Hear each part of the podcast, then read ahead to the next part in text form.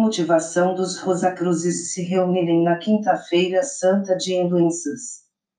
A expressão endoenças emana do latim e significa indulgência, misericórdia, perdão como efeito do arrependimento do pecado.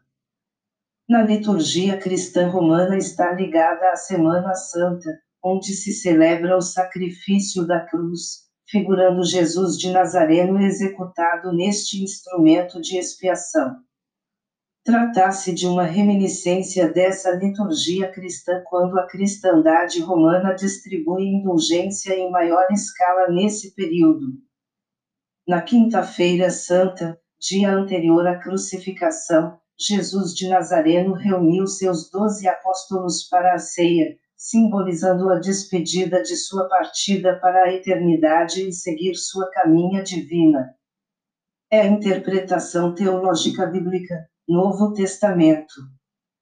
E é nesse cenário que os Rosacruzes costumam realizar a reunião como lembrança dessa efeméride narrada pelo Novo Testamento, para comemorar o fim da etapa da vida material de Jesus de Nazareno. A outra fase é a vida celestial, obviamente, já como espírito, integrante da Santíssima Trindade dentro da fé doutrinária cristã romana. Esta é a versão adotada pelo cristianismo majoritário e também pela Ordem Rosacruz.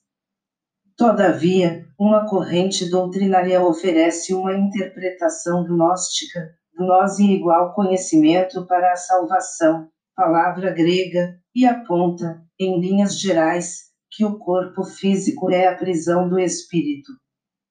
E enquanto esse espírito estiver no corpo humano, estará aprisionado.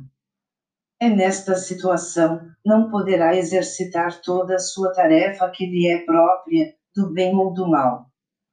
A se dar credibilidade ao evangelho apócrifo de Judas Iscariotes, igual homem de Queriot, este não traiu Jesus de Nazareno, como a história registra. Jesus de Nazareno, segundo especialistas, era membro essênio e, essa seita ou crença ligada ao judaísmo, acolhia o gnosticismo. Partindo dessa premissa, Judas Iscariotes teria recebido a missão espiritual de entregar Jesus de Nazareno, deliberadamente, para o Calvário, com prévia autorização do próprio Jesus de Nazareno, para libertar seu espírito que estava aprisionado em seu corpo físico. E o espírito livre estaria apto para trabalhar o bem para toda a humanidade em toda a sua plenitude.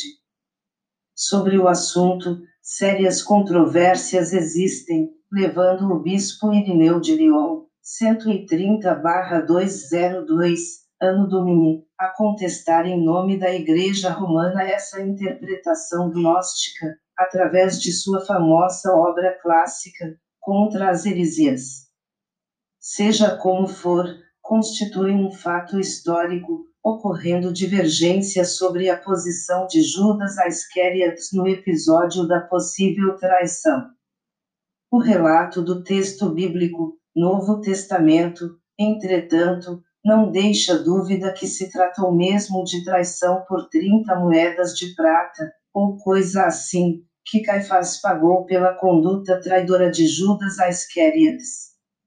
A própria elite judaica e o governo invasor romano tinham interesses comuns, políticos e econômicos, para eliminar Jesus de Nazareno do cenário popular daquela época, já que este se mostrava um perturbador da ordem pública, com sua pregação doutrinária contrária aos interesses político e econômicos dos judeus e também dos romanos na região. Estes enfoques apenas dão um colorido diferente da exposição bíblica e servem para reflexão ou, simplesmente, recusa em aceitá-los. Depende de sua fé. Autor José Geraldo de Lucena Soares, MI, 33 graus. GOB SP. É articulista de veículos de divulgação sobre temas maçônicos.